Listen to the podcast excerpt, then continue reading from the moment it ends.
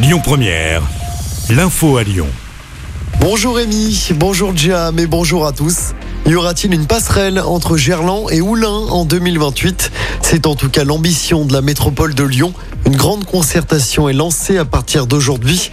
Cette passerelle de 250 mètres de long serait exclusivement réservée aux cyclistes et aux piétons. Elle permettra notamment de relier le parc de Gerland à la mairie d'Oulin en seulement 20 minutes à pied contre près d'une heure actuellement. Une réunion publique est prévue demain soir au centre de la Renaissance d'Oulin. Une concertation en ligne est également disponible.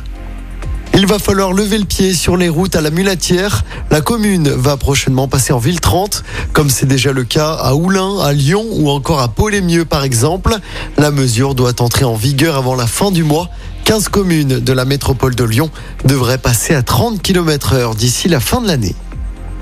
Dans l'actualité locale également, ce différend entre voisins qui dégénère à Dessine. Ça s'est passé euh, samedi dernier vers 18h. Après un conflit avec une voisine, un homme a frappé le conjoint de cette dernière avant de lui arracher l'oreille droite avec les dents. La victime a dû subir une opération.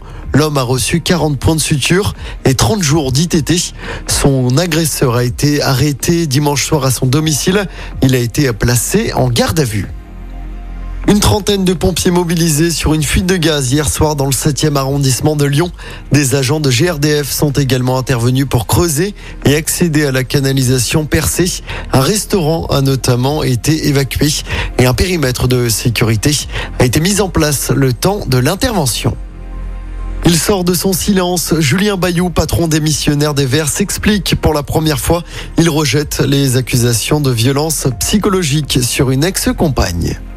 Paris va boycotter la Coupe du Monde de foot au Qatar, comme Villeurbanne, Lille, Strasbourg, Reims, Bordeaux ou encore Marseille. La mairie de Paris annonce à son tour qu'elle n'installera pas d'écran géant pour suivre les matchs de l'équipe de France lors de la Coupe du Monde. La mairie a justifié cette décision par les conditions de l'organisation de cette Coupe du Monde, tant sur l'aspect environnemental que social.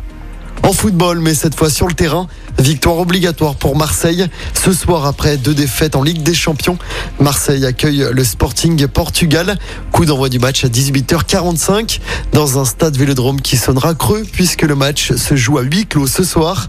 Le PSG se déplacera demain soir sur la pelouse du Benfica Lisbonne, toujours en Ligue des Champions.